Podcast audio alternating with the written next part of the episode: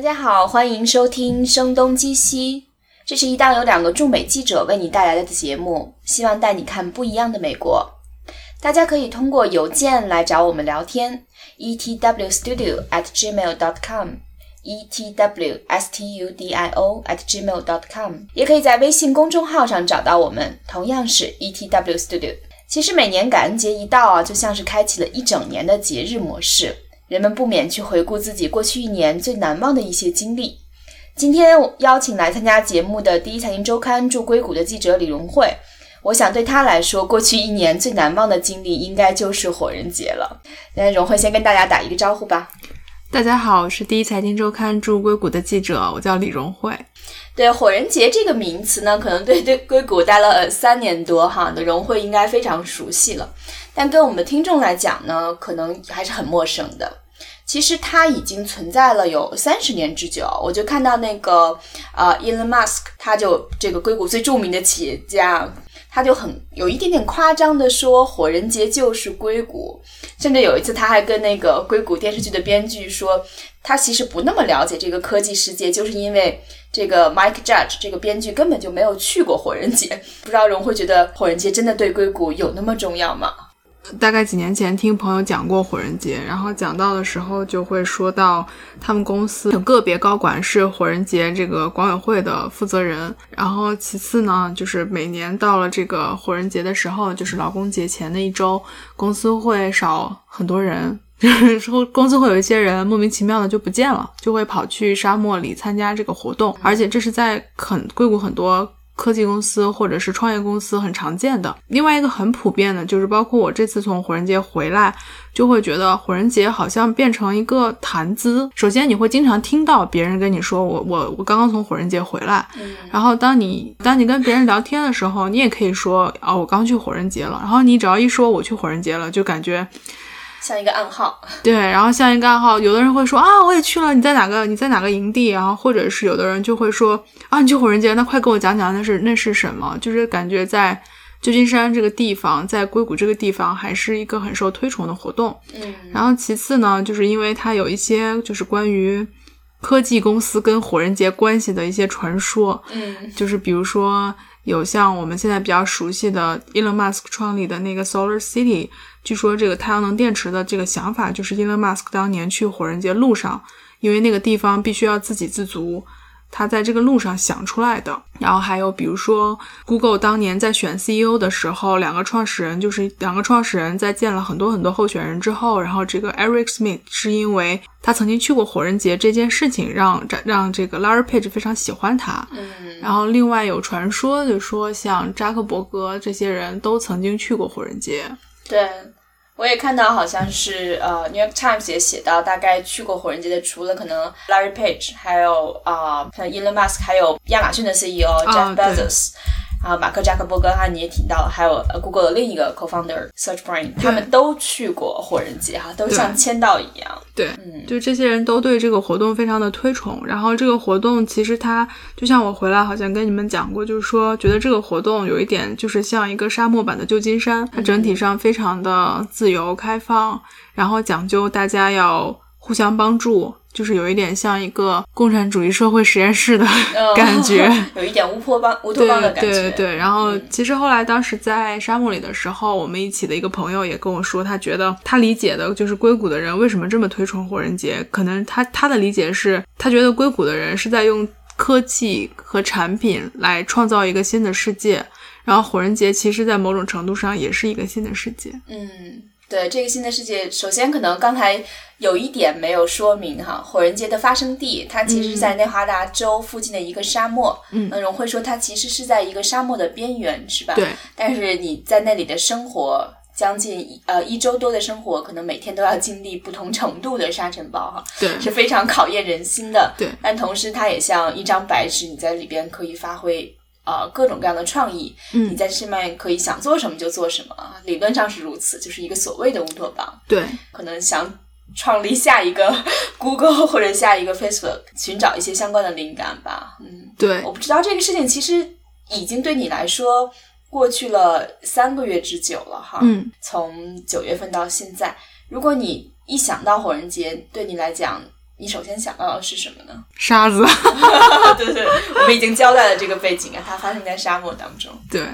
因为嗯，对，像刚才可能漏讲了，就是那个环境是很特别的，因为它整个是一个，首先是一个非常封闭的环境，就是大家要先。呃，很多人可能会先坐飞机去旧金山，或者坐飞机去旧金山附近的城市 Reno，然后再开车进去。呃，火人节的那个地方大概离 Reno 开车是三个半小时，然后其实大概开到两个小时的时候，就手机已经完全没信号了。嗯，然后你就会，对对对，你就往你就会一直在荒无人烟的地方里行驶。然后到了之后呢，因为那里的。昼昼夜温差很大，白天特别热，晚上很冷。然后晚上冷，然后其实它其实我感觉好像二十四小时都在刮风，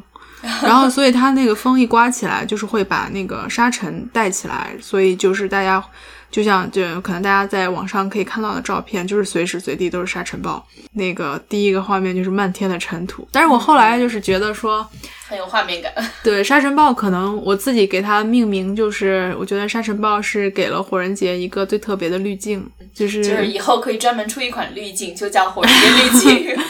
对它很，它就是就是沙尘暴赋予了这个地方最特别最特别的存在吧。因为你想象一下，就是说如果没有沙尘暴的话。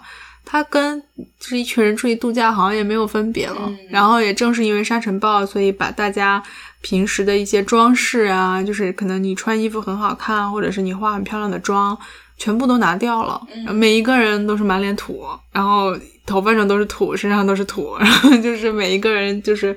都是脏脏的。然后大家大部分人也没有什么条件洗澡。或者就是凑合凑合拿水冲一冲，拿湿纸巾擦一擦，这样，所以大部分人都是，就是你出去看到所有人都是灰头土脸的，大家没有人在乎外在形象了。嗯，另外身份感觉完全放下了，没有人知道可能摘下面具的这个人是谁。对。另外一个就是会觉得那个地方还挺温馨的吧，就是包括我后来跟我的同一个营地的朋友，大家出来之后都会说，觉得火人节之后我们大家有一个习惯，火人节后遗症就是看见谁都想抱他一下，就是跟别人说话的时候总想抱人家一下，因为在火人节的时候这是一个礼仪，就是你跟陌生人说话的时候你要先抱他。然后你再跟他讲话，讲完话之后你要再抱他一下，作为道别，就是就见面和道别都有拥抱的仪式。对对，就是你会很习惯别人抱你一下。然后其次呢，就是你可能就要给别人送礼物，因为那里有一个就是当年的创始人定下来的一个一些规矩，就是比如说这里没有金钱交易。比如说，这里一定生活自给自足。嗯，比如你即便是亿万富翁，在那里可能也并没有什么太大的用场。就是一定要把自己十呃七八天的吃穿用度全部准备好。然后，当你没有的时候，就是接下来的原则就是。你要无偿给予，就是我的意思说，当你没有的时候，你可以去找别人要，但是你一定要回馈，就是你可能需要别人给你什么的时候，你需要你需要回馈一样什么东西，就是有可能，比如说我们营地有人他去他去排队，那个排队好像是就是有一个营地在给大家送那个就是穿呃参加舞会的 costume，但是就是有一些条件，就最简单的是你可以就在那里排队。然后排队排队等着拿，但是因为人很多，然后他们就想了一个很好玩的方式，就是如果你不愿意排队的话，那你就给他们一样什么东西。但是这个东西当然不是钱，因为那里在那里就是金钱是没有作用的。就比方说你给他们一个拥抱，你亲他们一下，或者你给他们一个礼物，然后就是他们就会提前让你拿 costume。所以我们当时那个朋友回来的时候，我们就说：“哎，你为什么这么快就排到队了？你是付出了什么？” 对对，就好像回到了货币诞生之前的物物交换的时代。对对，就会觉得大家人与人之间的关系很纯粹，没有人会就是比方说，好像他刻意的想要从你这里得到什么。然后当你碰到每一个人的时候，他都一定会问你。你要不要喝水？因为那个地方就是像刚刚说到，对，刚刚说到是沙漠，因为那里非常的缺水。最常见的就是你可以出去的时候看到每一个人身上都挂着一个水瓶。呃，基本上你到任何一个营地，你都可以问他们有没有水喝。甚至就比如说我有去串门的时候，问就是一停下来，他们就问我说你要不要喝酒，就是会给我一瓶啤酒这样子。所以你看里边的物产还是蛮丰富的。因为大家都会因为自给自足，就大家都会准备的准备的比较丰富一点。然后特别是遇上比较好的 camp，就是比如说是一群人一起来的，他们就可能会准备的非常的非常的丰富。就比如说我去做 meditation 的那个有一个很大的 camp，然后他们当时问我要不要喝水，我说不用。结果结果他们就给了我一瓶是那种榨果榨的果汁的那个蔬果汁。我当时看到我就觉得哇，在沙漠里还可以喝到这个。我想他们可能首先经验也挺丰富的吧，对，来过很多次。对对对，他们都是来过很多次的，也可能想每年就是带一些不一样的东西，有一些不一样的体验。嗯，所以你们在沙漠当中这八天的生活大概是一个什么样的状态呢？比如说露营当天是一个什么样的一个形式？呃，所有人都是住帐篷或者住房车的，大部分都是住帐篷。然后我们的每一个人就是住的这个地方呢，是按照营地来划分的。所有的这些东西都是提前向火人节的这个管理委员会提前申请，然后提前获得他们批准，然后你的位置，所有的这些都是提前全部定好的。这个位置、这个定位什么的都很都还挺有挺有意思的，就是它的定位是按照时间来算的。比如说像我们那个营地，我们的营地位置就要出去告诉别人我是哪个营地的，你就要说我的营地的名字，或者是你你会说我们是八点半 F。F 就是它会从中间按照 A B C D E F G 这样子一一路排列下来，就像树的年轮一样子，也像就像树的年轮一样这样子一圈一圈的。然后它会给你一个坐标，另外一个坐标就是时间，就是比如说六七八九十这样子。然后，呃，中心其中就是中心营地跟火人这个标志，还有寺庙这个标志，这个我去观察过，就是他们在六点对六点十二点对准的方向，就像就相当于是在这个营地的最中间。这些的呃，可能要有必要跟听众讲明一下，呃，寺庙或者可能最终所谓的烧火人这个仪式哈，呃，它都是火人节最重要的一些特征，我们可以稍后再来去讲述一下。嗯。然后生活就是，首先就像刚刚说的，所有的原则就是自给自足。所以就是，如果要去火人节的朋友们呢，一定要提前做好很多很多的功课，就是提前想象你在一个。啊，天天刮沙尘暴，没有什么水源的地方，要啊，对，要生活八天，然后怎么样活下来？这个，这个，这个其实是这个是生存是头等大事。然后其次呢，就是活动是我们在入营的时候会每个人发一本活动手册。然后这个活动手册上会有，就是火人节，包括整个地图啊。然后如果你比如说你丢了东西，你要去哪儿找啊什么的，就是种种信息全部都有。然后它会有一个时间表，时间表上就是所有的营地都可以提前申请活动，提前可以呃可以提前申请申办活动。获得批准之后呢，就是因为提前申请的时候就会把时间，然后做什么主题，可以容纳多少人。嗯，位置都会讲清楚。然后火人节批准了之后，相当于就说这些信息都是确定公开的了。然后火人节就会把这个所有的信息呢就整理好，整理成一个时间表。然后如果你有兴趣，就是任何一个活动你都可以去参加。白天对这这里是这是一个又一个背景信息。刚刚提到一点，就是这里的昼夜温差非常的大，所以白天呢，白天活动就是白天一定要出门。就是就是大家可能比如说想象说白天那我待在就是白天太热或者外面沙沙尘太大我待在这个屋子里不出去待在帐篷里不出去这是不可能的因为因为帐篷里是很热的，就是一定要出去，因为外面还是有一点点风可以凉快一点。出去的话呢，就是总是四处转悠，对对对，然后就会出就比如说出去参加一些活动，然后到晚上的时候会特别的，到晚上其实才会有种好像大家真的都醒过来了的感觉。然后就等于昼伏夜出的感觉。对对对，因为晚上在那个沙漠里面，就是会有很多这个，我们把它叫彩车，就是那种有很多动物啊，或者是有很多装饰的那种车，它会在这个街道上就是穿行。然后当他从你面前过的时候，大部分情况下，只要车上还有位置，你都可以跳上去跟着他们走。嗯，当然就是你走到哪儿。你也不知道，就是就是你就是还能找到回家的路吗？就是就是你这这个就是你一定要方向感很强，然后你要问他，就是有有的时候你可以问他们你们要去哪儿，然后如果他们去的是你想去的方向，你可以跟他们一起去。然后其实我觉得可能更多时候车上的人也不知道，就是你就是跟目的的走，对你就是跟着他们走，然后嗯，就是可能可以去看看整个营地是什么样子的。然后其次就是中心营地上，就是中间会有一大片空地，然后中间这大片空地上呢，就是白天会摆很多艺术品，就是有一些艺术家他们会。获得火人节给一些可能比较便宜一点的门票，然后他们会做一些艺术品，就是放在这个中心广场上，没有任何目的，就是可能呃，唯一的目的就是让大家欣赏，嗯，就这么简单。最后他也可以选择，比如说我不想要了，就或者是我就想把它留给这一次火人节，那他可能可以最后选择就是烧掉。嗯嗯，然后晚上的时候呢，这个 Playa 就是这个中心广场这个地方就是非常的热闹，所以就唱歌跳舞嘛。对对对对，就是广场舞嘛。嗯，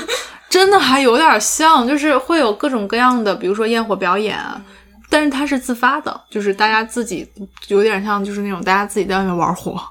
玩一玩。然后还有就是很多人好稍微好一点，就是可能稍微豪华一点吧，就是他们可能准备的很充分，他们会带非常大的音箱，然后装饰的非常明亮，就是你一走过去你就会看到他们。然后他们也会邀请人在上面带大家跳舞，就是会有很多人就是在下面就是就是跟着他们跳舞。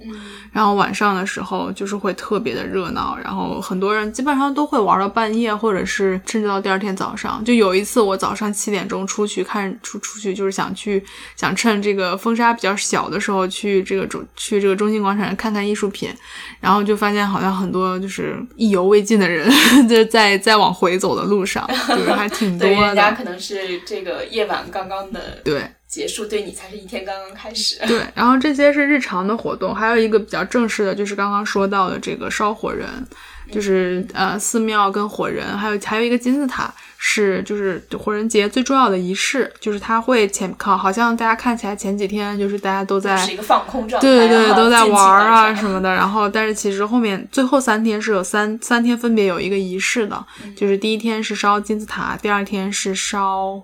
火人第三天是烧寺庙，然后火人大家可能都知道，就是是火人节的标志。然后寺庙呢，就是嗯，它它它其实有一点伤感，就是很多人，呃，其实也是火人节当年的意义一个衍生下来的东西。火人节在创立的时候，就是很多人在说，是呃，你怀呃怀念过去的亲人或者怀念过去的恋人，然后你会把它呃。把你的这个思念吧写写成纸，或者是他们可能会做一些啊可以烧的木头的艺术品，然后把它烧掉，就各种情绪的对对对，然后后来它就变成了这个寺庙，就变成了一个就是它全是用木头做的，任何人你都可以把你的想法，就是你想要忘记的东西啊，或者是说你自己心里的一些想要寄托的情感吧。都写在就是寺庙门口都有很多给大家准备好了纸跟那个卡，那个木板吧，然后就是都可以这样子把它写下来，然后再挂进这个寺庙里面。嗯，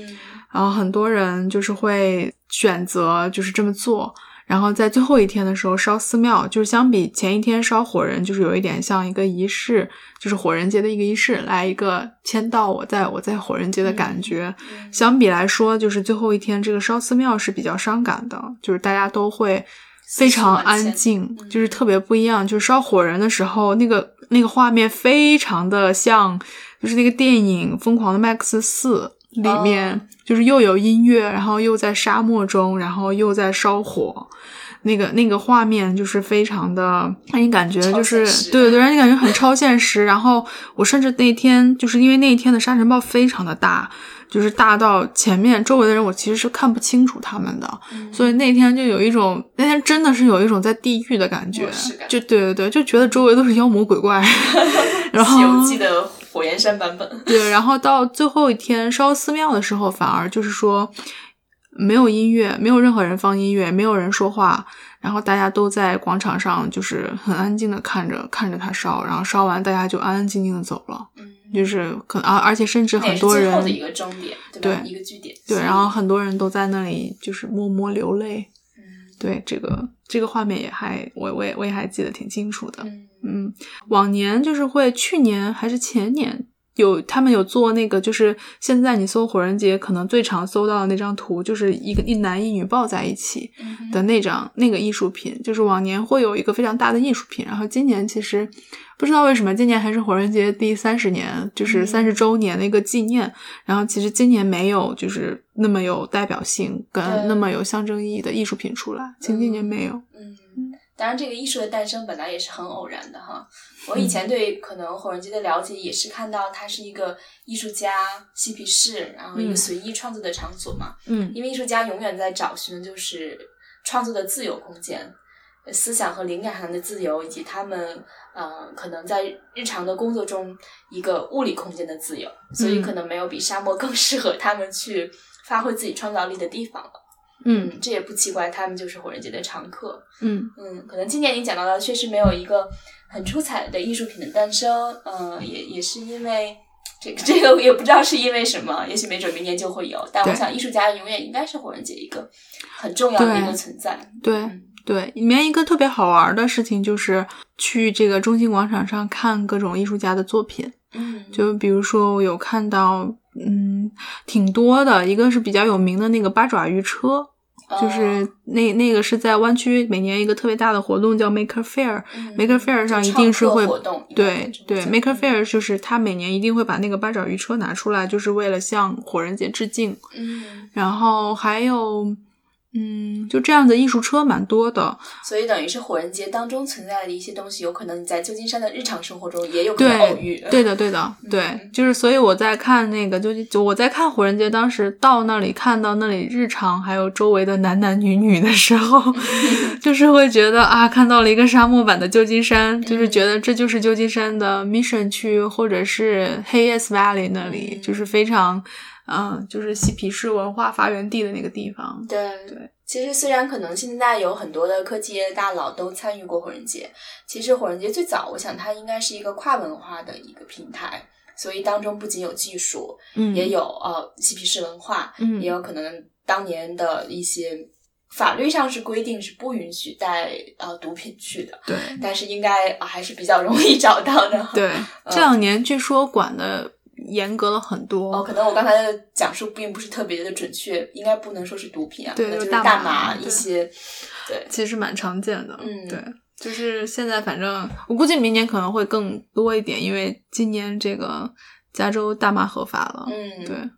对，所以我就觉得可能。它当中有一点点掺杂美国六七十年代那个嬉皮士文化，你想要的种种的东西啊，只不过在现在很难你在日常的生活中找到他们的影子了。那他们就可能造出一个是呃想象中的空间，希望重现当年的那些场景。对，嗯，所以我不知道真正呃当中除了。你这些仪式感的东西之外，应该最有意思的是对每个人不同的，你是遇到一些什么样的人，有可能成就了你在火人节有一段什么样的经历。所以我想你在当中有没有结交一些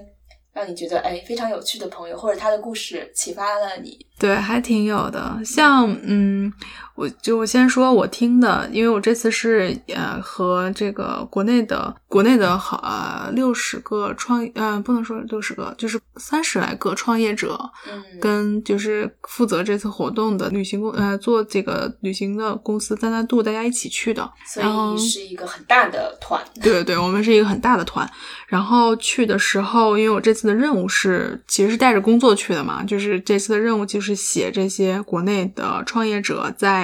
第一次，第一次火人节三十年来第一次有中国的创业者出现，这这么大规模的出现在这个火人节上，就是这次其实是作为记者去写这个故事的，所以呢，就是在这个过程中，其实看到了挺多他们这些人的变化的，就比如说，在我后来发表的稿子里、发表的文章里面，这个跟我聊天比较多的这个史延泽同学，他就是一个比较。典型的例子，他一开始，因为他其实跟这个团里的很多人也不太认识，然后啊，他们可能比如说他们是经纬投资的公司，或者是他们是啊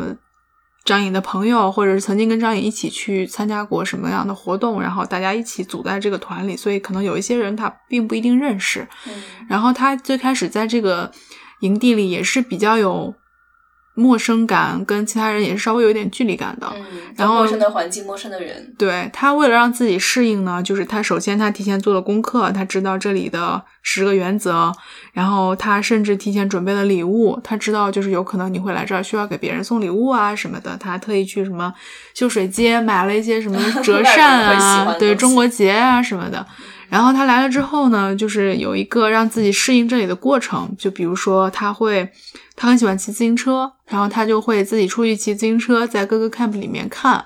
然后另外一方面就是他可能有一点优势是史延泽是一个英文非常好的人，所以他跟别人交流起来其实障碍不是很大，还蛮开放的去跟别人聊天的。就比较容易适应的一个人。对，然后他在他跟别人聊天，他后来告诉我，就是说，其实对他们来说，这个适应的过程更多的，其实未必是，比如说每每天都要吸点沙尘暴啊什么的，也未必是，对，也未必是语言。最重要的是，就是你不想只是做一个看客，你不想只是做一个旁观者，你还是想要参与一点的，就是能跟别人有一点真的交流的。所以他就他就跟我说，他就会要求自己去跟别人聊天儿。他去跟别人聊天的时候，他就发现有一个老头儿，可能就在我们帐篷附近吧。然后他说，那个老头跟他说，他是一个外，他其实是一个外星人。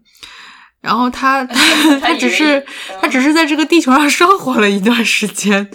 可能就是对他们这样人来说，从来没有碰到过这样子的人。癫狂的人，对对对，然后他还蛮有耐心的，就一直在，就史岩泽还跟我说，他一直在听这个老头儿讲给他讲他的故事啊什么的。然后他们就会在这个过程中也会交到一些朋友，就是甚至会，比如说后来就是有很多我也不知道是从哪里来的人，就是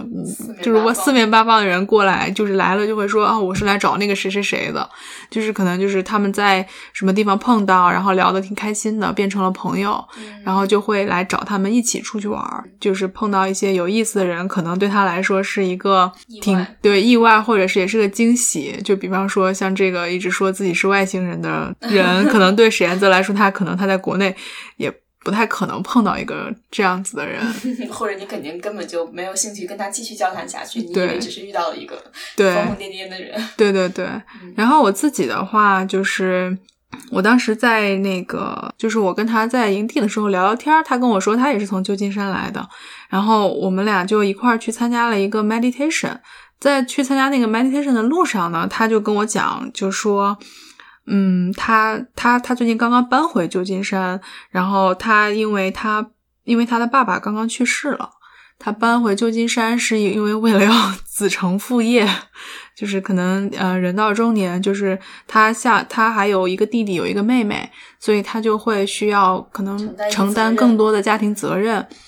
然后可能因为我自己吧，也有一些就是跟家里面的一些，就是自己慢慢长大了，然后跟自己家里面呃处理父跟父母的关系中，就是有一些自己的一些小纠结呀、小矛盾呀什么的。然后他比我大大概四五岁吧，然后就会觉得是，哎呀，有一个好像跟你有过类似经历的人，然后跟你讲他曾经是怎么做的，然后他他做这些事情的时候是怎么想的，然后也因为当时那个环境，我觉得也很有意思，就是我们俩在我们俩一起去参加那个 meditation，它离我们本来那个营地非常的远，嗯，就 是要更离群所居的地方。对，然后只有我们两个，就是在我们的营地在八点半钟方向，然后他我们去的那个地方在四点钟方向，所以大家可以看自己的表，就是想象一下那有多远。我们要骑车穿过整个这个整个半个营地吧，然后去去到那个地方，然后到了之后又发现那个活动被取消了，就是我在那个活那个行程本上看到的那个一个活动，然后去了之后发现那个就。没有什么原因就被取消了，那没有人在那儿，这个告诉大家，这个行程表也不一定可靠啊。对 对，然后然后我们俩就坐在就随便找一个地方，就是在那个营地边边的随便找一个地方就坐下来就在聊天，我们俩就一直在聊天，然后他就跟我讲了很多他的人生经历，我就觉得，然后对，然后就在那那样一个特定的时间里面可以。嗯，碰到一个跟你有一些类似经历的人，跟你讲一讲他曾经在碰到这些问题的时候是怎么解决的，嗯对，然后还挺有意思的。然后对，然后另外一个惊喜就是我们俩刚刚聊完那个，也还没有聊完吧，就是被打断了。他们那个营地的人过来说啊，我们刚刚那个活动取消了，但是我们马上要搞另外一个，你们要不要参加？对还遇到了另一个活动。对对对，然后我们俩又参加那个活动。嗯，对我，我跟他都是第一次做 meditation，就是我们俩都从来都没有做过，所以其实那个 meditation 非常简单，他就是让你躺在一个瑜伽垫里，然后有一个老师在旁边教你怎么呼吸，他就是一会儿让你快，一会儿让你慢，然后他一直在跟你强调，比如说你现在要关注你的什么想法，或者是你要关注你，对对对，关注你身体的哪一个器官，然后让你想象中你把你的哪一个，你把你的呼吸。带到了哪个器官上了，然后这样子，然后我跟他，好像我们俩就是做完那个 meditation，两个人都就是觉得。一个是也从来没做过，另外一个是好像就是都在这个过程中，好像嗯悟出来一点。对对对对，就是两个人都还蛮感慨的，所以就这个这个这个故事，我觉得还挺有意思的。后来有碰到一些人，就是比如说，我记得我当时有碰到一个踩着高跷的男的，他其实他嗯，其实这是一个很好的吸引别人注意力的，对，因为他踩着高跷，对对对。其实他踩他踩着那个是很难受的。然后我我当时是在中心营地，就是中心营地是唯一一个就是由官方来做的一个营地。然后这个营地里面可以买咖啡跟冰，就是这这这两个是钱在火人节上唯一可以买到买到的东西。而且据说就是那一周火人节里卖出咖啡的密集程度是世界上最密集的一周。可以想象吧，因为有几万人在火人节上，如果只有那一个地方可以买到咖啡的话，我想这是 对永远排长队。第五大道的 Tiffany 店肯定是那个坪效都要高。对，就是那个永远都在排队。然后旁边它有一些人，就是旁边有一些就是那种现场音乐会，就是有人在旁边唱歌，也有人在旁边做瑜伽。然后我我中间有一天就是坐在那儿听这个音乐会，然后坐在那儿听的时候，有一个踩高跷的男的，他就坐在我旁边跟我说：“ 我真的很累，能坐在你旁边坐一会儿吗？” 然后我说：“好啊。”然后他就 就踩高跷也不容易，对对对，吸引关注也不容易。对，然后他就把那个高跷的那个。其实就是跟他的那个裤子绑在了一起，然后外面裹了一层布，让你看不出来。他就把那个全部拆下来，就是给我看了一下这个东西到底是怎么做出来的。然后我就说你累吗？他说我不累啊，我觉得挺好玩的。然后那个，然后他就跟我说这个，他说这是我在火人节的装备，我每一年都这样。然后我说那你他来过很多次。对他跟我说那是他他他第五次来了。然后我就说你有什么？就是我说你为什么每年都来呀？他说对我来说火人节就是家，你会你会时不时？他说你会每年回来看一眼。嗯，然后所以他每年看到什么不同吗？嗯，其实感觉好像现在有一点怎么说不太开心的地方比较多一点了。就就是他就是在跟我说，我说我说那你觉得火人节有什么变化吗？他说。你发现今年第一次有 WiFi 了吗？就第一次啊，第一次有网络了。这个确实也是出乎我的意料的，因为以往我也，比如说朋友邀请去好人节，我最大的顾虑除了这些外在的条件以外，因为我以前在中国也参加过戈壁挑战赛，嗯，所以我是对这些有一点点接触和了解的。但是我就是很担心，在沙漠中如果整整八天没有网络，像我们都是一个网络化 生存的人哈，对，就会觉得也第一二天，第一第二天，我觉得可以想象啊，嗯，可能觉得断网是很爽的事情，跟这个外界短暂失去了联络，然后可能到第三、第四天，我想我个人想象就是没有办法真的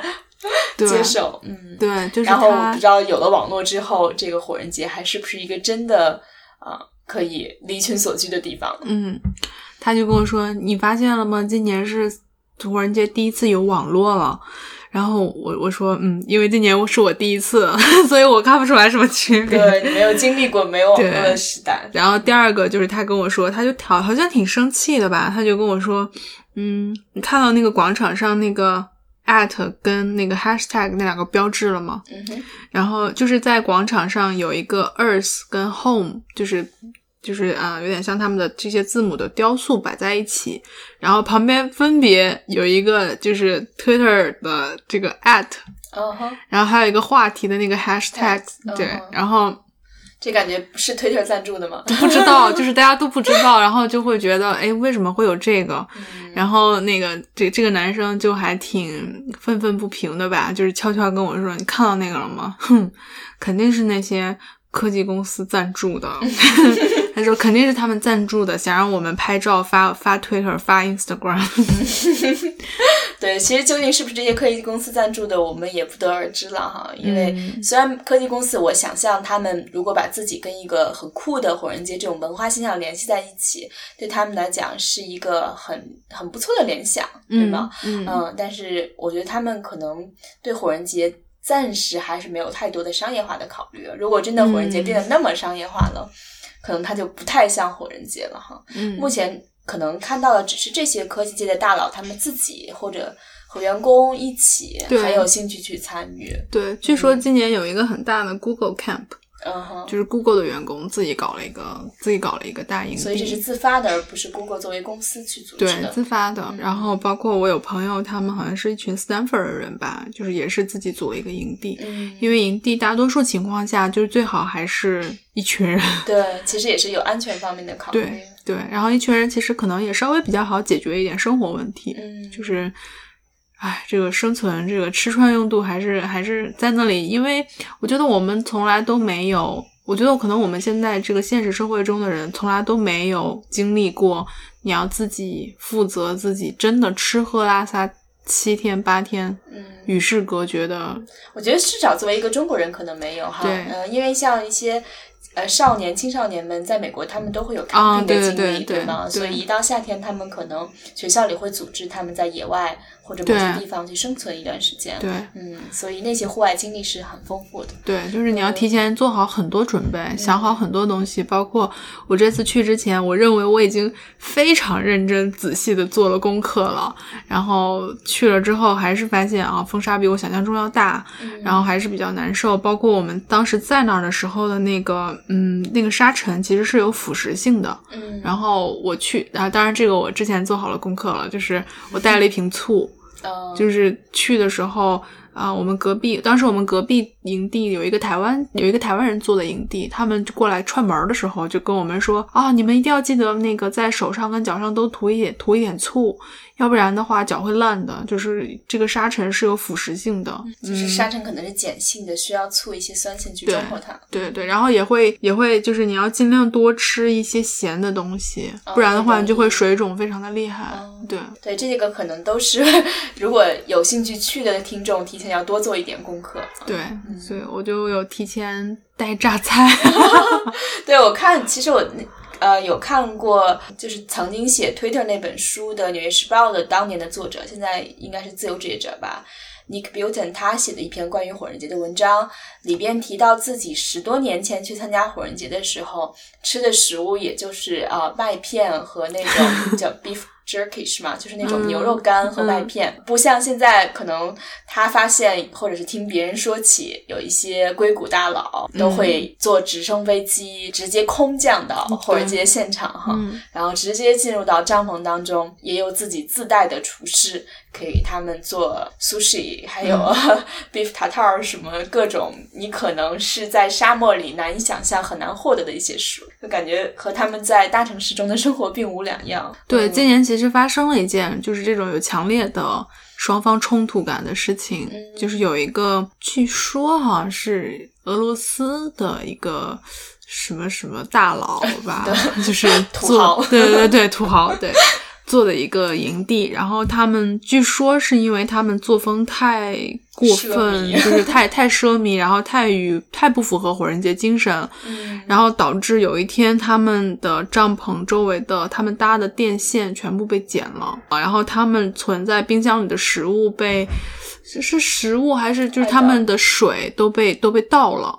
因为就是可能别的还好，就是你把别人的水倒了，这个这个这个还是蛮严重的。这个后来火人节还有就是专门调查这件事情，就说，嗯，初步初步的推断是可能就是这个这个营地作风太太奢华了，对。然后与火人节，因为大家都是大家都是来体验这个对体验这个精神的这个过程的，然后跟这个太不一样了，所以遭到了攻击。对。可能这个确实也是有点极端和恶劣了，因为现在确实很多人可能就把火人节看成了一个标签。对，就是你可以去了，然后你回来，你跟别人说哦，我去过火人节了。但是其实可能他心里并不认同火人节的很多东西，或者是也不愿意去吃这份苦，就是真的会真的来体验火人节。原本他要求你的那样子，就是几个人住一个帐篷，然后你要生活自给自足，然后你要多出去参加活动，然后如果你有能力的话，你也可以贡献自己的艺术品。就是它其实本身还是一个比较鼓励大家分享，对分享，然后创造奉献的一个一个嗯乌托邦社会吧。就是现在可能很多人确实把这个现代的很多东西带进去，然后就是会有点影响，嗯对，有点影响它。所以其实这里这几年关于火人节是不是失去了原本应该有的精神啊什么这种讨论，就真的是层出不穷。对，其实不光是火人节，我觉得包括整个硅谷，这些年因为这一批科技公司纷纷上市，大概自 Twitter 始哈，对，所以整个旧金山从房价、交通，就都整个城市都发生了很大的变化。对，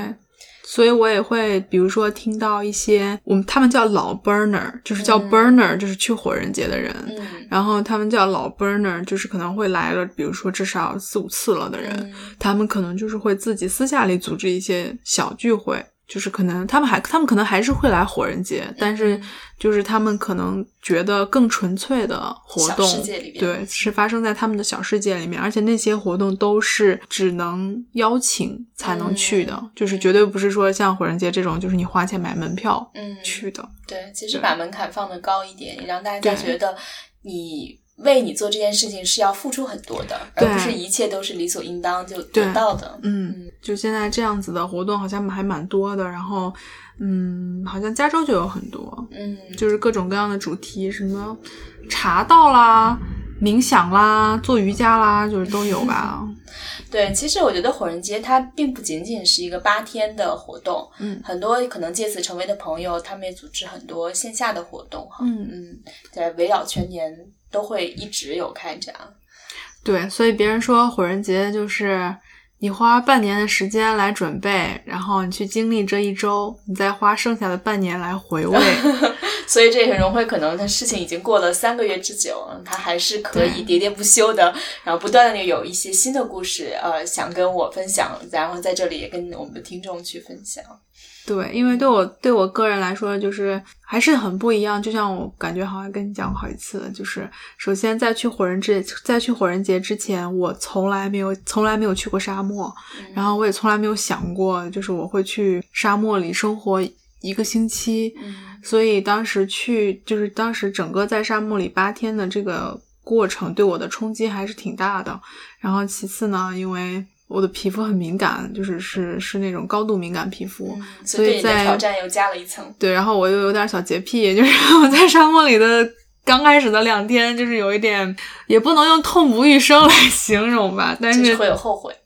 就是会觉得我我至于吗？就是为什么一定要来这儿呢？然后就是还是会有一点动摇，就是会会觉得有在想为什么，就是会想在，就是会一直在问为什么。但是后来适应了之后，就会觉得它真的是一一份非常非常非常美好的回忆，然后。嗯，一个非常难忘的经历，就是我觉得，就是我我也经常跟别人讲，这是改变你人生的一一种体验。嗯就是你可能你回想起来，你可你可能真的就是人，我觉得可能人一生很少有机会，就是会你可以放下所有的事情，然后八天生活在一个沙漠里，嗯然后可能可以集中精力去想很多你平时在生活中没有时间去想的事情。对，它所以只是一个强制性的，对让你跟这个世界短暂的隔离，对对有可能给你开拓另一个世界。对，而且就是比如说，你像我，就是我之前我就会觉得啊，我皮肤这么敏感，我不能在阳光下暴晒，然后我不能吹沙子，然后我我我我也我也有一点洁癖，我受不了我自己每天满身土，我受不了我比如说超过多长时间不洗澡。就是以前你觉得种种种种自己给自己的这些限制，嗯，在那个地方，因为环境就是那样子的，然后每个人都是这样子。对，然后每个人都是这样子的，所以就是你之前所有认为的问题都不都不再是问题了，嗯就是所以可能是个伪问题。对，就是就是你就会觉得哦，好像也没有那么严重哈。嗯，当时我记得赞纳度的 CEO 吴赞在后来给我发了一条微信，就是他会说，当时在沙漠里觉得种种种种的不适应，出来之后全部都不见了，你心里留下的全是美好。嗯，就是我还我我自己就是非常认同这句话。嗯对就感觉在描述一段情感，然后最后只是留下一些弥足珍贵的回忆了。对，嗯所以就是当时我记得一个细节，就是当时我在走的那一天，就是大家其实可能心里都比较复杂吧，然后都在想啊，这几天结束了，当然心里面稍稍微有一点点窃喜了，觉得那个马上要回到现实生活了，嗯终于要回到人类文明社会里去了，然后情绪很复杂。对对对，情绪特别复杂。然后我在那个机场的时候，那个碰到一个旧金山大学的老师，一个男，一个白人男生，然后我们俩就站那儿聊天儿，他就看着那个沙尘暴，就是当时还在刮沙尘暴，他就跟我说，他就问我说：“你明年还来吗？”然后我说我不知道，然后我就我就问他说：“那你呢？”他说：“给我钱，我也不会来了。”他说：“我在这儿吃土吃够了。”对，我觉得可能对很多人来讲，这个条件还是非常的恶劣的哈。对，然后后来一个就是离开火人节之后，一个很有意思的事情就是，我觉得我刚开始离开火人节的两天很难回到现实生活里去，就是看一切都觉得像在看电影。我记得当时就是这个细节，我其实其实挺挺私人的，不知道讲合不合适。就是我在 我在那个回旧金山之后，在那个我们是先到奥克兰，然后从奥克兰坐大巴，就是穿过那个海湾大桥，然后到旧金山市中心。我在那个海湾，我在那个车过海湾大桥的时候，看到可能过去我非常非常熟悉的旧金山的市中心的种种样子。我我自己是坐在大巴上，这个怎么说，泪流满面啊，就是。就感觉回到了地球上，是？就是就是会觉得心里面充满了对人类改造这个世界的能力的尊敬所以我们还是，要长期生活在城市里，而沙漠的生活只能是偶尔的小插曲。对，就是就会觉得啊，人类真的很伟大，可以把这个世界改造成这个样子。因为前前一天，就像我说的，火人节那个烧火人的仪式的那一天的时候，我当时整个自己感觉就是就是可能刚刚说地狱有点夸张，就是我当时整个感觉自己是在一个原始社会里面，因为大家都不说话，然后所有人就在就是中间的人在做那个烟火表演，然后是没有人讲话的，就是大家都是拿那个火把在做做出各种各样的样子。今年火人节有八万人，我觉得那天去那儿至少也有六七万人吧，嗯就是几万人围围着坐在那里。然后那天是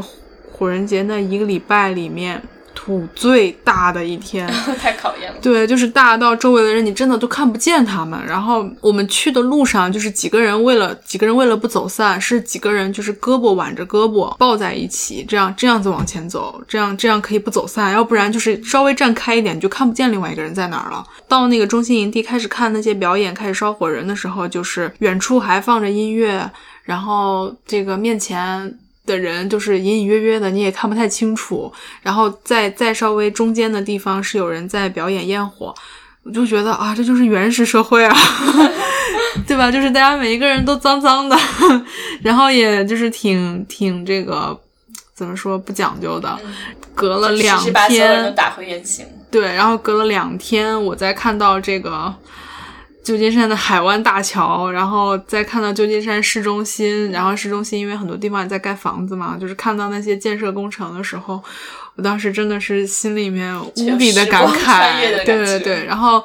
我们当时同行的人都会说：“哎，你觉不觉得我们是在看电影？” 但其实自己是主角。对对对，然后其实我第一天到沙漠里的时候，也会有一点感觉自己好像在看电影，因为那个地方我从来没有见过，也从来没有想象出来过。然后虽然就可能可能最真的最接近它的就是《疯狂的麦克斯四》嗯，里面那个场景、嗯很像，但是就是你对，在想是归想，对，想是想，然后你自己真的站在那儿看着，就是每天你周围都是黄土跟帐篷的时候，就是在，就是那那个感觉，还是你的想象一一天一天在告诉你，这不是想象，这是现实。对，然后后来回到旧金山之后，我大概用了两天、两天三天吧，好像才回到现实。对，当时有一个很很搞笑的、很搞笑的事情，就是当天我好像跟你讲了，就是当天我们到旧金山的时候，就是几个人实在太饿了，然后要去要去那个 Chinatown 买吃的。然后我们去的时候呢，就是三个人都我们没有意识到，然后我们去我们在一个这个港式点心店，然后买完之后出来就站在门口，就是那种因为太饿了，我们早上我们一天都没有吃饭，那会儿已经下午两三点了，然后我们我们站在门口吃东西的时候，我突然感觉到，然后我就问旁边的一起的朋友说：“你们觉不觉得刚才那个店里的人对我们很凶？”然后他们说：“对啊，为什么？我们我们我们给钱了，我们态度也不差啊。”然后我们三个人就互相看了看彼此，然后就三个人一起哈哈大笑，就说他们是认为我们是 homeless 对吧？因为我们三个人实在太脏了，就是可以想象那个场景啊，对三个人丐帮的人，对对，三个人三个人就是满满那个满身满脸都是土，然后头发都是那种就是硬块儿，你知道吗？就是就是结在一起，然后哎，我现在都已经想形容不出来那个样子了，就然后突然冲到一个。挺多人排队的一个、一个厅对一个餐厅，然后突然就是三，而且三个人都很饿，买了很多东西吃。对，可能旁边的人看到你们也会觉得目瞪口呆，都对不知道是从哪里冒出来的。对对对，哎对，然后我然后我后来打了一辆车，就是嗯另外一个女生她需要去一个地方，然后我们就我就顺路先送她一块儿过去。我们俩上车之后，那个 Uber 司机看我们俩的眼神也是 也是那种就是看了半天，然后想问好像又不敢问，然后 然后那个女生就很直接的说啊、我们刚刚从 Burning Man 回来。然后那个司机就说：“哦哦，我明白了。哦，原来司机也懂得 Burning Man 是什么意思。对对，他就说我听很多人讲过，但是我没有见过真的去过的人。他说我刚刚就感觉你们怪怪的。好的，反正我觉得这个可以是人生履历加一笔了。以后无论如何，对对，还是挺难忘的经历。然后我觉得，如果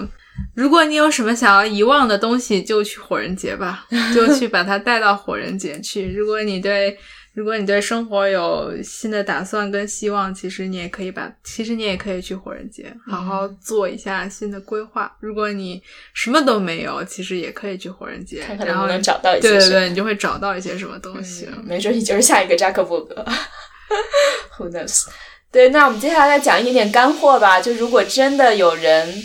有兴趣去火人节的话呢，他要提前从什么时候开始规划行程呢？或者做一些哪些准备呢？可能最好就是要真的是要提前早一点做准备，因为我听赞纳度的人讲，就是说他们大概提前半年就开始筹划这件事情了。嗯，因为火人节其实他们是在每年的八月最后一周，对在九月呃美国的 Labor Day 就劳工节之前的一周进行，所以就八月底九月初这个样子。嗯嗯嗯，当时赞纳度的 CEO 吴赞同学跟我说，申请一个火人节营地呢，就像你申请了一次美国的大学，这个过程是很复杂的。听上去还蛮挑战的。对，他就说要先你要先定营地的主题，然后你一定要很定一个不太一样的主题，比如说我们这次这个主题叫东西，就是 Eastern Light，因为大家都是从中国过来的，所以呃就是想要有一些中国的特点，然后又希望朝气蓬勃一点，所以东就是东方的东，然后西就是那个晨曦的曦，嗯他们告诉我说，这个名字是赞纳度的 CEO 王阳起的，然后说也是讲了很长时间。然后其次呢，就是你要定了主题，然后你要定人数，碰到这种就是真的是大概有六十多个人一起去的，可能比较少。嗯然后大多数情况下，可能会有人是，比如说自己组队，或者是自己找自己自己找朋友，自己找同事，然后一起去，或者是加入一个营地。就是这种时候，就是你要一定要找到这个怎么说呢？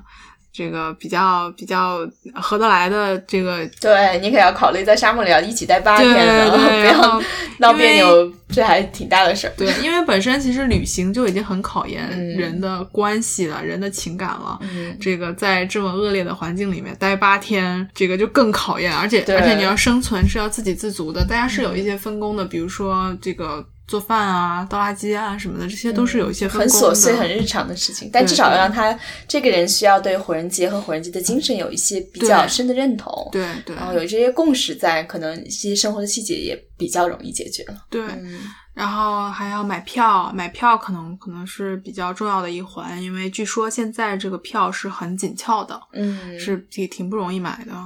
对火人节也成了一个时髦的活动了。对，对，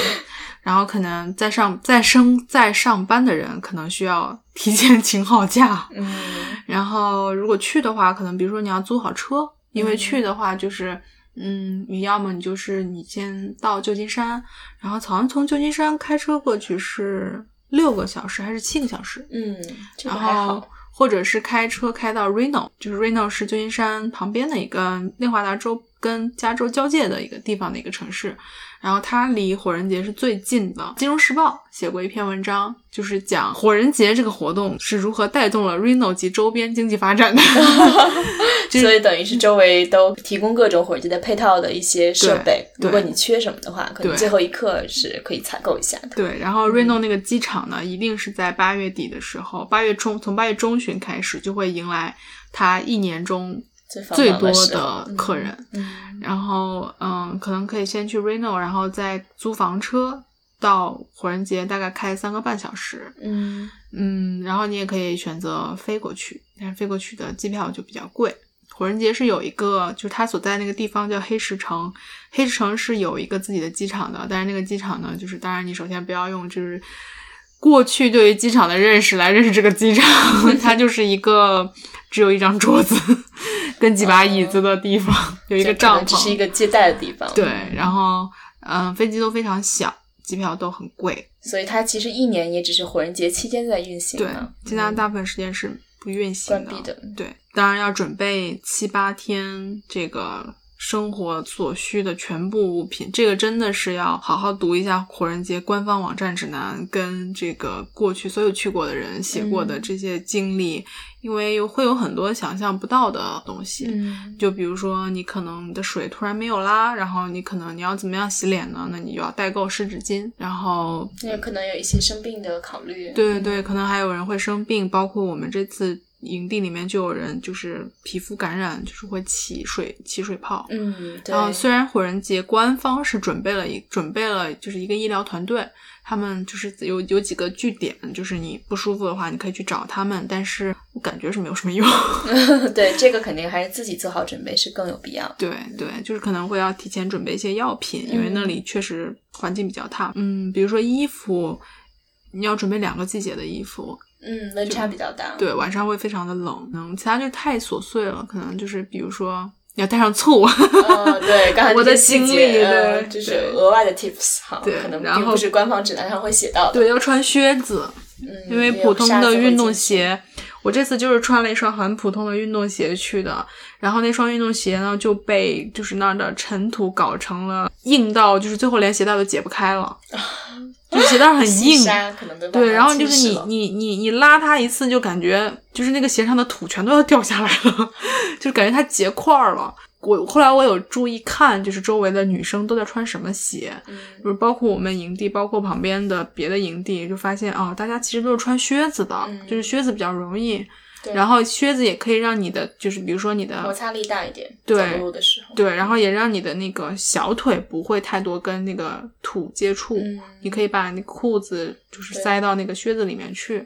像我就是，其实我的脚腕是暴露在外面的，就是后面其实有，后来其实有一点烂了，就是对。然后我们营地还有更大胆的，就是一直穿着拖鞋，穿着拖鞋，就是很明显，就是我看到他脚烂了。就对，还有一个就是你要带好。这个其实这些也应该是，如果你查那些攻略的话，肯定会提到的。就是你一定要带提前带好 costume，这样会让你在火人节对更有趣一点。对，更有趣一点，因为你不是天天穿着一样的衣服。因为其实那里大部分的人，百分之八十的人都是穿着 costume 的。嗯哼，就是你随便怎么狂野，怎么怎么样，或者是我们我们营地有女生就穿这种那个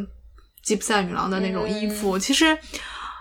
它会变成一个别人会很喜欢来跟你玩的一个很好的沟通的，怎么说一个引子？对对对，就是会别人会看到你穿这个，就说啊，那个觉得你觉得你这个人应该挺有趣儿的，就是认真的为这个火人节做了准备的。嗯，因为我我当时因为因为我我当时怕过敏，所以就把自己裹得非常严。其实是一种 costume，后来就觉得哎，还挺无趣的，就是应该就是其实提前准备的更更充分一点，准备两身衣服这样子的。我们营地其实有其他人还是认真准备了，有一个香港男生带了一身那个李小龙的衣服。哦，对，这个肯定很容易让他引起话题吧，因为美国人最熟悉的中国人形象。对，就是别人一看到他就知道他是 Bruce Lee。嗯，对对，所以其实我们讲的比较琐碎哈，然后荣会有分享他每天的生活，也有给大家一些可能去火人节的一些建议。其实火人节，我觉得确实是很难定义啊。我们这种聊天也是比较发散式的，嗯，最好的方式可能还是每个人自己去体验一下。对我来讲，其实讲了千言万语，火人节可能对很多人来讲最难忘、最有价值的部分，应该是它非常不同。嗯，我想这种不同，在现在可能我们的日常生活中，你一切都资讯呃俯拾即是，然后你生活变得越来越相似。嗯，你可能能够去呃很多地方去旅行，所有的景点都要拜访，各种履历变得越来越相似的时候。如果有什么样的经历能让你觉得与众不同的话，嗯那大家都还是蛮珍视的哈。嗯那火人节可能就是这样一种存在。对，嗯，这是我的一点点理解啊，虽然我并不合格给出这个理解，因为我也并没有真正的去过，所以可能最佳大家最好的方式，如果你被融会说动了，也可以考虑 筹划一次啊。我们不是火人节的代言人，但是我是觉得这种不同还是蛮难能可贵的。对，不知不觉我们又聊了一个多小时了，呃，谢谢大家收听《声东击西》，你们可以通过写邮件来找我们继续聊天，etwstudio at gmail dot com，也可以在微信公众号上找到我们，同样是 etw studio，在新浪微博上我们则是声东击西 etw，谢谢大家，我们下期节目再见。